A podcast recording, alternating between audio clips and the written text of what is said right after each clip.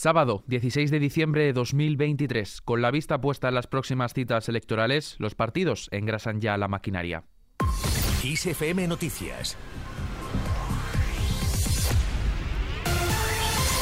¿Qué tal? Muy buenas tardes. Comenzamos en Santiago de Compostela, en Galicia. Allí ha estado el secretario general del PSOE y presidente del gobierno, Pedro Sánchez, para apoyar al candidato a la presidencia de la Junta, José Ramón Gómez Besteiro. Además, ha aprovechado para decir que los populares no saben llegar a ningún acuerdo. Le escuchamos. La política no es destruir, es construir. La política no es un monólogo, es un diálogo. La política es acordar y no el berrinche permanente. Por eso le pido al señor Feijóo y al Partido Popular en este inicio, en este arranque de legislatura, que haya más acuerdos y menos insultos y que es hora de trabajar, de acordar para cumplir la Constitución y renovar el gobierno de los jueces, que ya va siendo hora. Sin salirnos de este asunto, aún queda pendiente la reunión entre Pedro Sánchez y el líder popular Alberto Núñez Feijo. Las filas populares han insistido en que aún no les ha llegado el orden del día, condición del PP para que se produzca el encuentro. Se espera que la renovación del órgano de gobierno de los jueces sea uno de los temas a tratar en la reunión.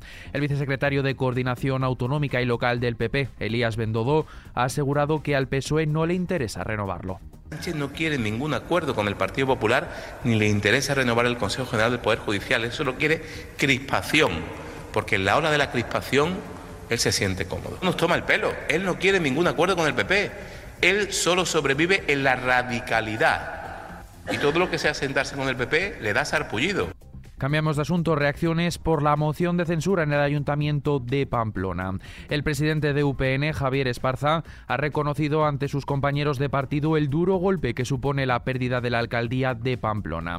Esto se produce después del acuerdo entre H. Bildu y PSN. El líder de UPN ha afirmado que el PSOE ha vendido la ciudad a Bildu. Escuchamos a Esparza. Es obvio que ante este comportamiento del Partido Socialista todos los puentes están rotos.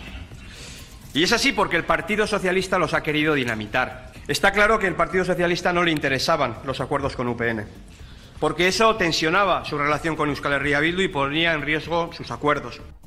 ¿Y en Madrid? Hoy quiero pedirle a Irene Montero que se presente a las primarias de Podemos y que si así lo decide la militancia sea nuestra candidata a las próximas elecciones europeas. Son las palabras de la secretaria general de Podemos, Ione Belarra, quien ha anunciado que concurrirá en solitario a las elecciones europeas de 2024 y que la exministra de Igualdad, Irene Montero, será la candidata a esos comicios si así lo decide la militancia mediante primarias. Ha sido en el primer acto después de la primera ruptura con Sumar, partido de Yolanda Díaz, y como arranque de su nueva etapa en solitario. Escuchamos a Irene Montero. Me presentaré a las primarias de Podemos para ser la candidata a las elecciones europeas. No estamos aquí para que nos den unas migajas del poder del bipartidismo a cambio de silencio y de dejar las cosas como están. Y volviendo a Coruña, Sumar Galicia echa a andar. Cuenta con personas procedentes de toda la izquierda gallega, Bénega, PSDG e incluso Unidas Podemos, formación que, por cierto, la líder de Sumar, Yolanda Díaz, no ha mencionado. Tenemos una altísima Tenemos una altísima responsabilidad. Altísima. Yo sé que tenemos diferencias entre las formaciones políticas progresistas en Galicia, pero hago un llamamiento a las formaciones políticas gallegas progresistas para caminar juntas y decir a los gallegos y a las gallegas que queremos ganar la Asunta de Galicia. Además, Díaz ha advertido a sus socios de gobierno de que hay que cumplir el acuerdo suscrito y, por lo tanto, mantener los gravámenes a la banca y a las empresas energéticas. De este modo, ha vuelto a contestar a la ministra de Economía, Nadia Calviño, quien, recordemos, anunció que revisaría los impuestos a los bancos y energéticas porque las circunstancias han cambiado, algo con lo que la líder de Sumar está en desacuerdo. Nos vamos ahora a la comunidad valenciana. Este, este lunes propondré a la Ejecutiva Nacional del PSPV PSOE que active el procedimiento para convocar un Congreso extraordinario en el primer trimestre del año.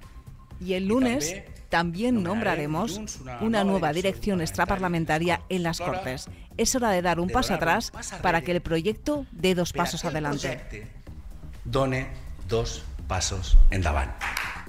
Acabamos de escuchar a Chimo Puig, que ha anunciado este sábado que dejará la dirección del partido en la comunidad valenciana después de 11 años y propondrá un congreso extraordinario.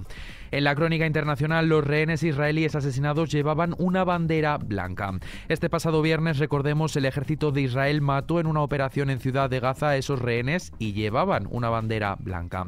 Uno de ellos acabó muerto a tiros a pesar de que presuntamente estaban pidiendo ayuda en hebreo, según ha hecho saber el mando sur del ejército en su investigación preliminar, antes de apuntar que los militares implicados no respetaron las reglas básicas del conflicto armado. Además, se ha recuperado el cuerpo de otro rehén israelí en Gaza según las familias de los secuestrados.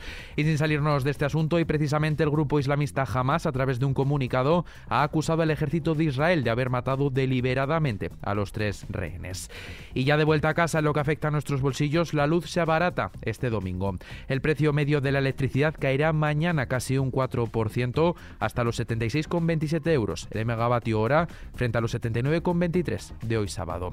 Momento de sacar papel y boli porque el precio será de 114 y se dará entre las 8 y las 9 de la noche y el más barato de 43,71 entre las 12 y la 1 del mediodía. Y con esto, tiempo para echar un vistazo a la previsión meteorológica de mañana domingo. Las gafas de sol serán nuestro mejor aliado en la jornada de mañana, menos en Baleares, áreas del Estrecho y Melilla, donde sea probable que tengamos que echar mano al paraguas. Temperaturas máximas en descenso en Canarias, Ebro y Meseta Norte, aumentando en zonas de montaña de la mitad norte peninsular y en La Mancha, descendiendo en Canarias y en buena parte del resto de la península. Con el tiempo lo dejamos, ya sabes que tienes toda la información puntual y actualizada en los boletines de XFM y ampliada aquí en nuestro podcast XFM Noticias. Hoy me hace muy buena compañía Susana León en los mandos de la realización. Un saludo de Adrián Martín, sed muy felices.